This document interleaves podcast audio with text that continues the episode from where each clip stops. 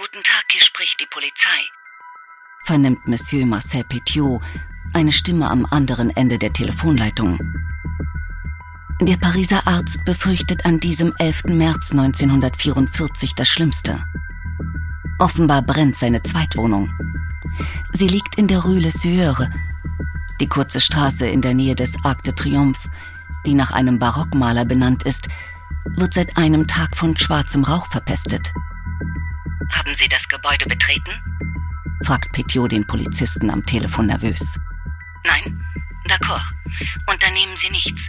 Ich werde in 15 Minuten mit den Schlüsseln da sein. Augenblicklich schwingt er sich auf sein Fahrrad und rast los. Tatsächlich kommt dichter, übelriechender Qualm aus dem Schornstein der Hausnummer 21. Dabei verschwendet der 47-jährige Arzt keinen einzigen Gedanken an das dreigeschossige Herrenhaus aus dem 19. Jahrhundert. Was die alarmierten Nachbarn nicht ahnen, Petiot aber sehr wohl weiß, der stinkende Rauch stammt von verbrennendem Menschenfleisch. Als Petiot die Rue Le Sueur 21 erreicht, trifft er auf bleiche Polizisten und verstörte Feuerwehrmänner. Einer von ihnen übergibt sich gerade. Er war auf der Suche nach dem Brandherd in den Keller gegangen und dort auf zwei Kohleöfen gestoßen. Der Obergefreite erzählt, ich sah einen Kessel, in dem Menschenfleisch brannte und eine menschliche Hand am Ende eines hageren Arms, der aus einem Haufen menschlicher Trümmer hervorragte und mir wie eine Frau vorkam. Der Boden des Raums ist übersät mit menschlichen Überresten. Rippen, Füße, Arme und Knochen überall.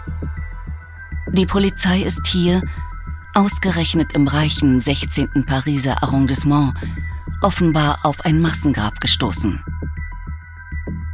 Der Mann, der für diesen Horror verantwortlich scheint, Hausbesitzer Marcel Petiot, stellt sich nun den Beamten kurzerhand als sein eigener Bruder vor. Als ihn die Polizisten in den Keller führen, verzieht er beim Anblick der verkohlten Leichen keine einzige Miene. Er gibt sich plötzlich als französischer Widerstandskämpfer gegen die Nazis aus und erklärt, Meine Freunde, ich riskiere meinen Kopf. Bei den Körpern handelt es sich um Deutsche und Vaterlandsverräter. Ich bin der Führer einer Widerstandsgruppe. Bitte seien Sie echte Patrioten und lassen mich gehen, bevor der Feind mich entdeckt. Damit lässt die Polizei den Mann laufen. Erst am nächsten Tag sucht man an seinem Hauptwohnsitz nach Marcel Petiot und verpasst ihn um eine halbe Stunde. Mit dieser Panne beginnt, mitten im Krieg, die Jagd auf Frankreichs schlimmsten Serienmörder. Dies ist die Geschichte des Pariser Arztes Marcel Petiot, auch Dr. Satan genannt. Während der deutschen Besatzung im Zweiten Weltkrieg gibt er vor, verfolgten Juden zur Flucht zu verhelfen. Er lockt reihenweise Fluchtwillige mit ihrem ganzen Vermögen in seine Wohnung. Dort ermordet er mindestens 27, vielleicht sogar mehr als 60 Menschen. Vermutlich mit Giftspritzen.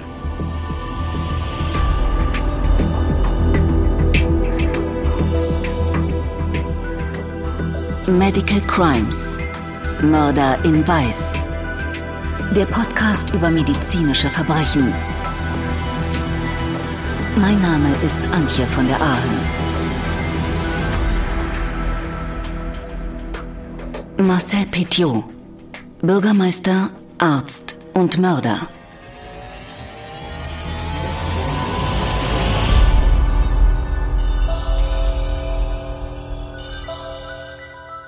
Das Porträt eines Mörders.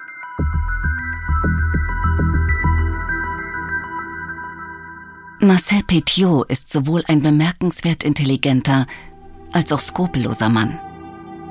Der zu Wutanfällen und Kleptomanie neigende Petiot wird ein ereignisreiches Leben führen. Im Laufe der Zeit schafft er es immer wieder, sich mit Charme und außergewöhnlicher Eloquenz aus brenzligen Situationen herauszureden. Zeitlebens hält er alle zum Narren. Seine Patienten, die Polizei, die Justiz, die französische Resistance und sogar Hitlers Geheimdienst. Marcel Petiot entpuppt sich erst im Nachhinein als zutiefst perverser und sadistischer Mörder. Am 17. Januar 1897 wird Marcel André Henri Félix Petiot als Sohn eines Postbeamten in Auxerre geboren. Schon Petiots Kindermädchen berichtet, dass der junge Vögeln die Augen aussticht. In der Schule feuert er mit der Pistole des Vaters in die Decke und fliegt gleich mehrmals vom Gymnasium. Mit 17 wird Petiot erstmals von einem Psychiater untersucht, nachdem er Post gestohlen hat. Man bescheinigt ihm, ein anormaler Jugendlicher zu sein, der unter erheblichen persönlichen Problemen leidet und diagnostiziert eine geistige Erkrankung. Trotzdem wird der junge Petiot während des Ersten Weltkriegs im Alter von rund 19 Jahren in die Armee einberufen. Als französischer Infanterist wird er an der Westfront verwundet. Er zieht sich in der Schlacht an der Aisne eine Gasvergiftung zu und erleidet einen Nervenzusammenbruch. Daraufhin wird er in verschiedene Erholungsstätten geschickt. Dort stiehlt er Armeedecken und wird daraufhin verhaftet. In einem psychiatrischen Krankenhaus in Fleury-les-Aubrais im Loiretal attestiert man dem jungen Soldaten erneut verschiedene Geisteskrankheiten, unter anderem schwere Depressionen und Paranoia. Doch im Krieg braucht man jeden einzelnen Mann.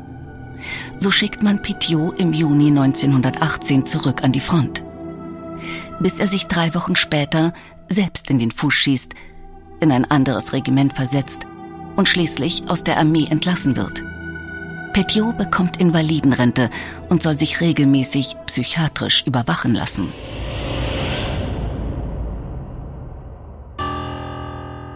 Sprungbrett in die Politik.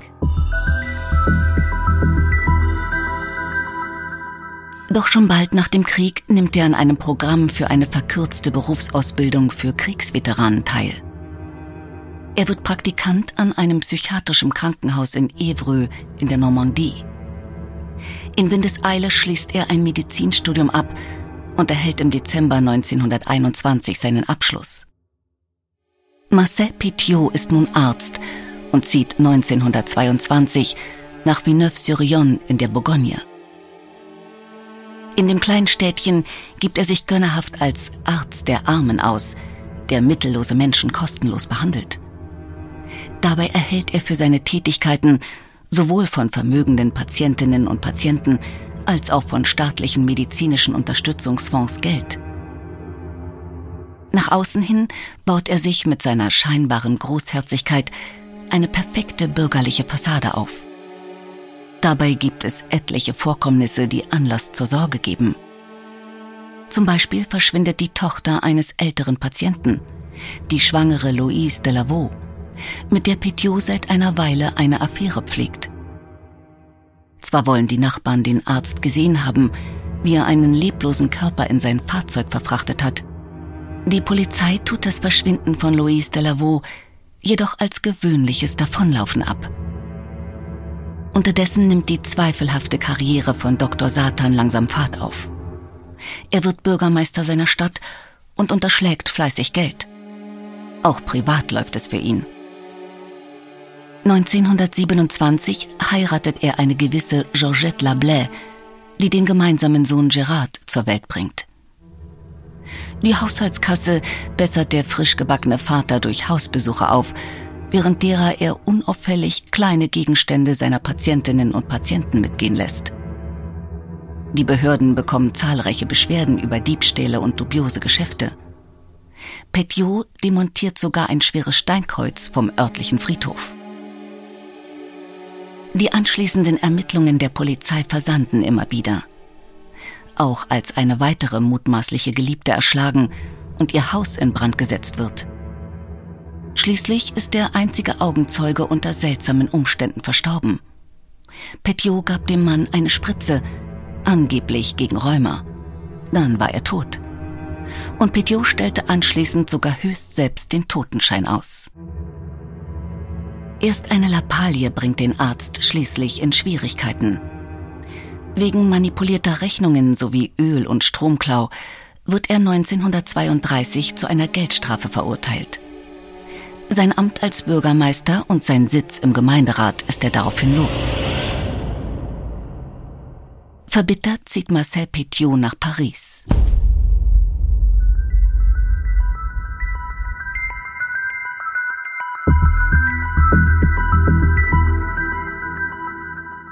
Das falsche Spiel mit der Hoffnung.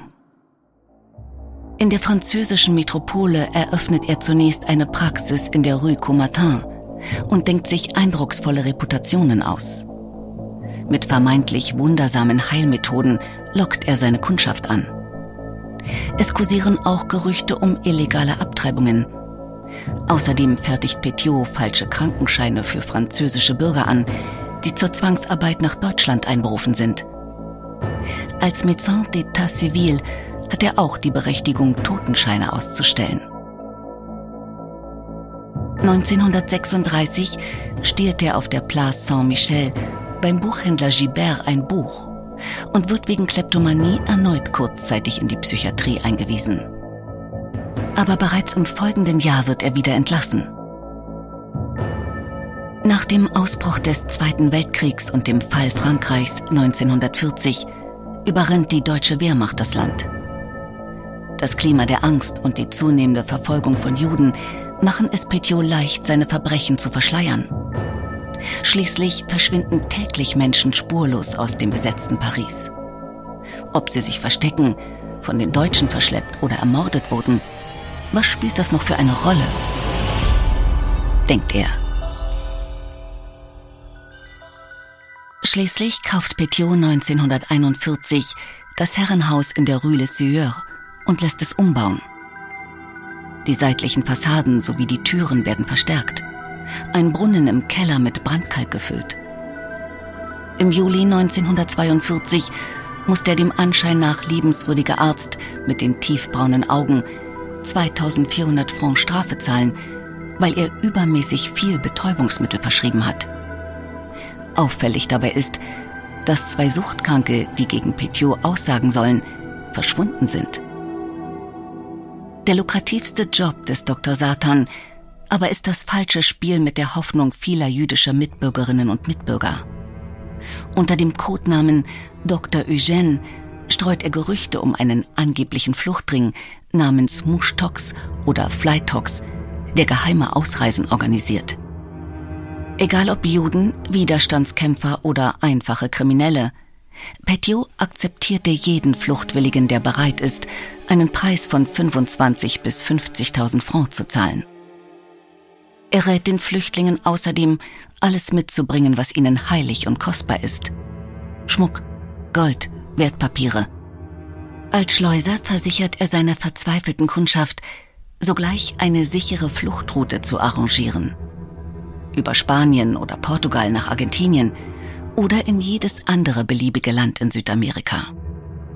Unter dem Vorwand, sie gegen bestimmte tropische Krankheiten impfen zu müssen, injiziert Petiot den Ahnungslosen in seinem dreckigen Kellerraum eine hohe Dosis Cyanid, eine Verbindung der Blausäure. Dann raubt er seine betäubten Opfer aus und lässt die Körper verschwinden. Anfangs in der Seine, Später löst er die Leichen in Brandkalk auf oder verbrennt sie im Kohleofen seines Kellers.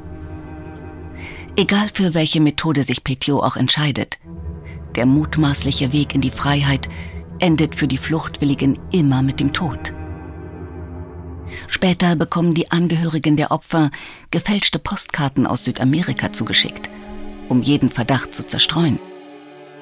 In den hoffnungsvollen Verwandten findet der dreiste Mörder sogar oft seine nächsten, meist jüdischen Opfer. Aus Angst vor der Deportation vertrauen sie sich dem Arzt an, den manche als Mann von großer Kultur und Feingefühl anpreisen. Nur wenige ahnen rechtzeitig, was ihnen blüht.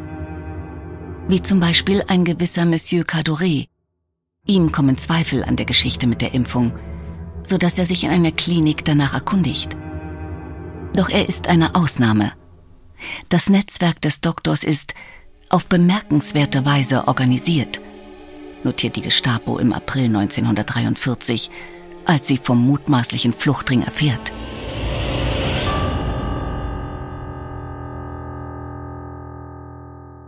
Daraufhin setzt die Gestapo einen Informanten ein und kann zunächst drei von Petiots Gehilfen festnehmen. Unter Folter gestehen sie, wer der Drahtzieher der vermeintlichen Schleuserbande ist. Marcel Petiot wird festgenommen. Doch schon nach sieben Monaten gegen eine Zahlung von 100.000 Francs wieder laufen gelassen. Warum ist bis heute unklar. Doch wenig später werden die französischen Behörden auf Petiot aufmerksam. Der stinkende Rauch in seiner Villa in der Rue Le Sueur verrät, was er wirklich treibt. Die Nachbarn informieren Polizei und Feuerwehr. Doch die Beamten stehen vor scheinbar unlösbaren Problemen. Der Verdächtige ist dank seines Brudertricks über alle Berge. Und die verkohlten Leichenreste von mindestens zehn Menschen sind kaum zu identifizieren, geschweige denn die exakte Zahl der Opfer zu bestimmen. Mühsam suchen die Ermittler unter Aufsicht von Polizeikommissar Georges Victor Massu nach Anhaltspunkten in der Kleidung der Toten. Petiot hatte alle Koffer der Fluchtwilligen aufbewahrt. 83 Gepäckstücke mit einem Gesamtgewicht von fast zwei Tonnen. Doch den französischen Behörden stellen sich weitere Fragen. Handelt es sich wirklich um die Taten einer im Verborgenen handelnden Widerstandsgruppe? Wenn es sich bei den Getöteten wie behauptet um Nazis handelt, warum dann das Gepäck? Oder tötete Marcel Petiot gar Juden für die Gestapo? Oder einfach nur so?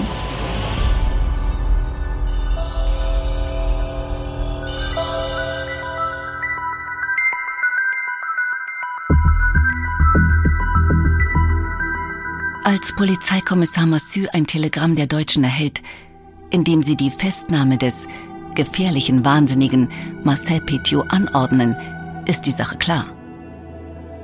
Die Gestapo berichtet der französischen Polizei, dass man Petiot bereits einmal wegen Verdachts der Fluchthilfe von Juden gefangen genommen hatte.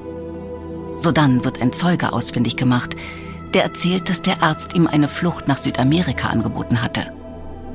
Für 25.000 Francs. Wären da nicht die vielen menschlichen Überreste in seinem Keller gewesen, hätte man annehmen können, der Arzt wäre tatsächlich ein ehrenhafter Fluchthelfer gewesen.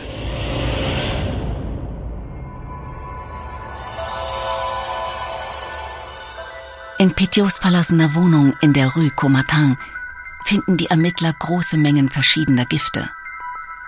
Marcel Petiots wirklich existierender Bruder Maurice gesteht, dass er vor einer Weile Brandkalk in die Sueur geliefert hatte und wird wegen Beihilfe weggesperrt. Genau wie Petiots Frau Georgette. Im Juni 1944 unterbricht die Polizei ihre Ermittlungen wegen der Invasion der Alliierten in der Normandie. Zu diesem Zeitpunkt hat man immer noch keine einzige Spur von Marcel Petiot. Sieben Monate lang versteckt sich der Flüchtige bei Freunden. Er hat sich inzwischen verschiedene Decknamen gegeben, einen Bart wachsen lassen, trägt eine Brille und schminkt sich das Gesicht, um nicht erkannt zu werden. Seinen Bekannten gegenüber behauptet er, die Gestapo sei hinter ihm her, weil er Deutsche getötet habe. Petiot markiert den großen französischen Widerstandskämpfer. Doch seine Prahlerei enttarnt ihn schließlich. Als sich der französische Widerstand gegen die deutschen Truppen in Paris erhebt, tritt Marcel Petiot, angeblich unter dem Namen Capitaine Henri Valéry, in die Force Française de l'Intérieur ein, den militärischen Arm der Resistance. Er übernimmt die Leitung der Spionageabwehr. In einem Artikel der Zeitung Resistance brüstet er sich damit, tausende Nazis gerecht zu haben. Doch schließlich erhält die Polizei einen Hinweis. Petiot wird am 31. Oktober 1944 an einer Pariser Metrostation festgenommen. Die Beamten stellen eine Pistole, 31.700 Francs und 50 verschiedene Identifikationsunterlagen sicher. Die Staatsanwaltschaft klagt den Mann wegen 135 Straftaten an, darunter 27 Morde. Doch was trieb Marcel André Henri Félix Petiot aus Auxerre zu seinen grausamen Taten. Machtfantasien? Sadismus? Ein ehemaliger Freund wird mit den Worten zitiert, sein größtes Vergnügen bestand darin, mit den Köpfen der Menschen zu spielen. Oder war es die pure Habgier? Die Höhe seiner Beute wird auf insgesamt 200 Millionen Francs geschätzt.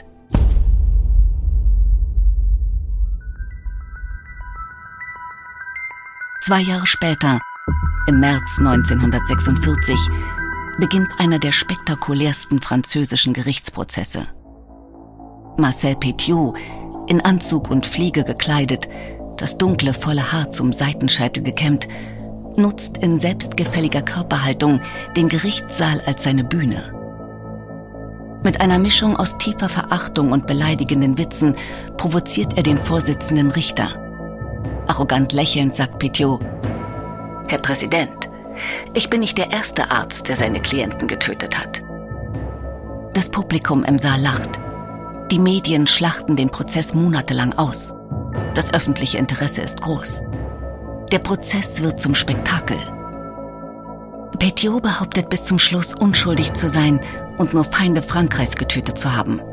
Er sagt, ich bin kein Mörder, ich bin ein Henker. Nicht wenige Zuschauer glauben ihm. Doch der Generalstaatsanwalt ruft entsetzt. Nationalheld Petiot? Was für eine abscheuliche Karikatur. Nationalheld dieser Schlechter von Juden, Widerstandskämpfern, Frauen, Kindern. Nein, Petiot. Wir werden nicht zulassen, dass das Wort Widerstand weiter entweiht wird. Der Richter lässt 49 Koffer mit einem Gesamtgewicht von 655 Kilo in den hölzern getäfelten Gerichtssaal bringen und hinter sich bis zur Decke aufstapeln. Die Öffentlichkeit ist entsetzt. Eine Zeugin René Guschinow erkennt das Gepäck ihres vermissten Mannes. Ein weiterer Koffer enthält den Schlafanzug vom achtjährigen René Kneller, der wie seine Eltern als vermisst gemeldet wurde. Einfache Leute? Ein Kind? Also ist Petiot doch kein großer Widerstandskämpfer, sondern ein verrückter Mörder? Obwohl das politische Motiv nicht mehr gilt und die Beweislast erdrückend ist, argumentiert Petiots Verteidiger René Floriot im sechseinhalbstündigen Plädoyer für Freispruch. Der Angeklagte ruft feurig, ich muss gerecht werden. Doch die Verhandlung wird Marcel Petiots letzte Show sein. Im April 1946 wird er wegen 27-fachen Mordes zum Tode verurteilt.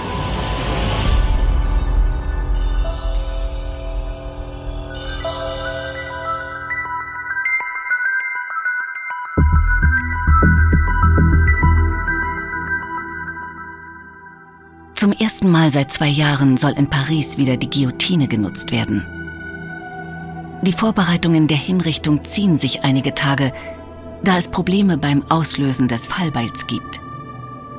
Am Morgen des 25. Mai 1946 wird Marcel Petiot schließlich gegen 5 Uhr morgens unter Aufsicht von Scharfrichter Jules-Henri Defourneau zur Guillotine geführt.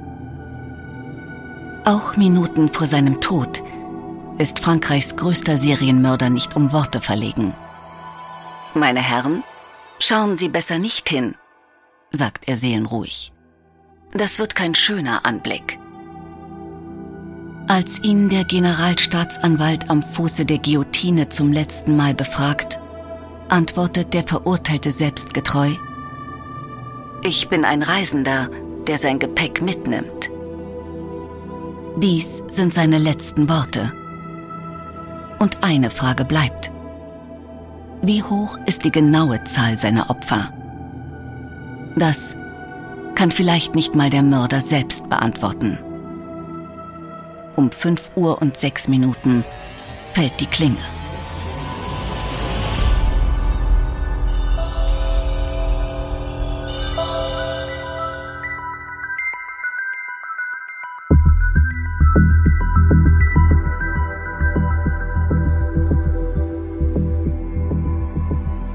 Medical Crimes Mörder in Weiß ist ein Podcast von Podimo, produziert von Bose Park Productions. Autorin Sonja Koppitz. Redaktion Caroline Köhler. Produzentin Sue Holder.